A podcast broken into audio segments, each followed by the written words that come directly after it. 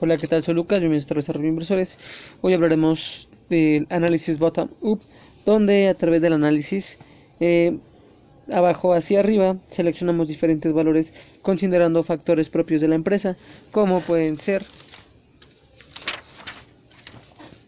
el posicionamiento estratégico y competitivo de la empresa dentro de su sector, eh, valora variables como cuota de mercado, las barreras de entrada, la gama de productos,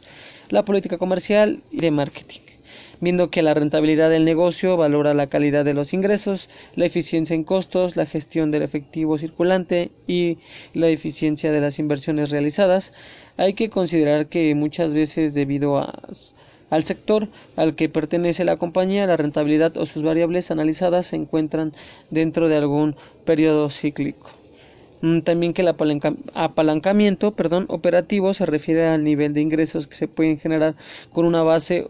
o plataforma operativa estática usualmente ligada al tamaño de la empresa. Eh, un ejemplo, a mayor nivel de costos fijos se espera que también sea mayor el grado de apalancamiento operativo y una posible caída en los ingresos pondría en peligro su rentabilidad y otro caso sería cuando los costos variables son mayores porque existe la posibilidad de que el nivel de apalancamiento operativo disminuya. Entonces, viendo que el análisis bottom-up en, en, el apalancamiento financiero valora la forma en que se lleva a cabo las inversiones. Eh, ejemplo, a medida que aumenta la deuda financiera, se dice que el grado de apalancamiento financiero es mayor una proporción más alta de los flujos generados en la operación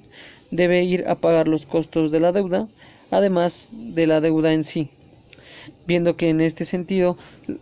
perdón, las variaciones en las tasas de interés al alza o a la baja tendrían un impacto. Entonces que analizando la capacidad de la empresa para crear valor, buscamos la ineficiencia en los precios de sus acciones con respecto a lo que realmente debería valer. Esto quiere decir que podemos encontrar buenas oportunidades de inversión porque las expectativas de mejora de, una, de un determinado tiempo de la compañía no están reflejadas a juicios del analista en su precio actual. En resumen, viendo que queremos decir que encontrar una buena oportunidad de inversión cuando en este caso la acción está muy como lo menciona el tema, de, de abajo hacia arriba, es que el cambio del precio es porque la empresa está mejorando sus ingresos, sus utilidades, su rendimiento y su crecimiento y esto hace una mejora en la compañía viendo que esto refleja un cambio en el precio de la acción al precio actual que tiene que es bajo y que en el periodo posterior eh, aumentará. Obviamente tomando en cuenta el, el, perdón, el apalancamiento operativo, la rentabilidad, este, sus estados financieros, sus ingresos, la eficiencia de sus costos, la gestión de su efectivo circulante y la, perdón, y la eficiencia de las inversiones realizadas por los accionistas eh, debidamente enfocadas en ese sector de, de compañía o empresa que estemos hablando. También viendo que su rentabilidad va a mejorar en un, como lo mencioné, en el periodo posterior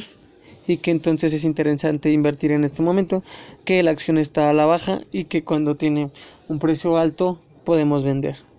Eh, para los siguientes podcasts tenemos los diferentes contextos que tiene el análisis bottom-up, los, perdón, los análisis financieros, donde tomaremos en cuenta cuatro estados financieros, es el balance general, el estado de resultados, el estado de cambios y el estado de flujos de efectivo. Eh, bienvenidos los que están por primera vez a Inversores y como siempre no tuvimos edición en el podcast. Eh, gracias por su comprensión. Eh, hasta la próxima.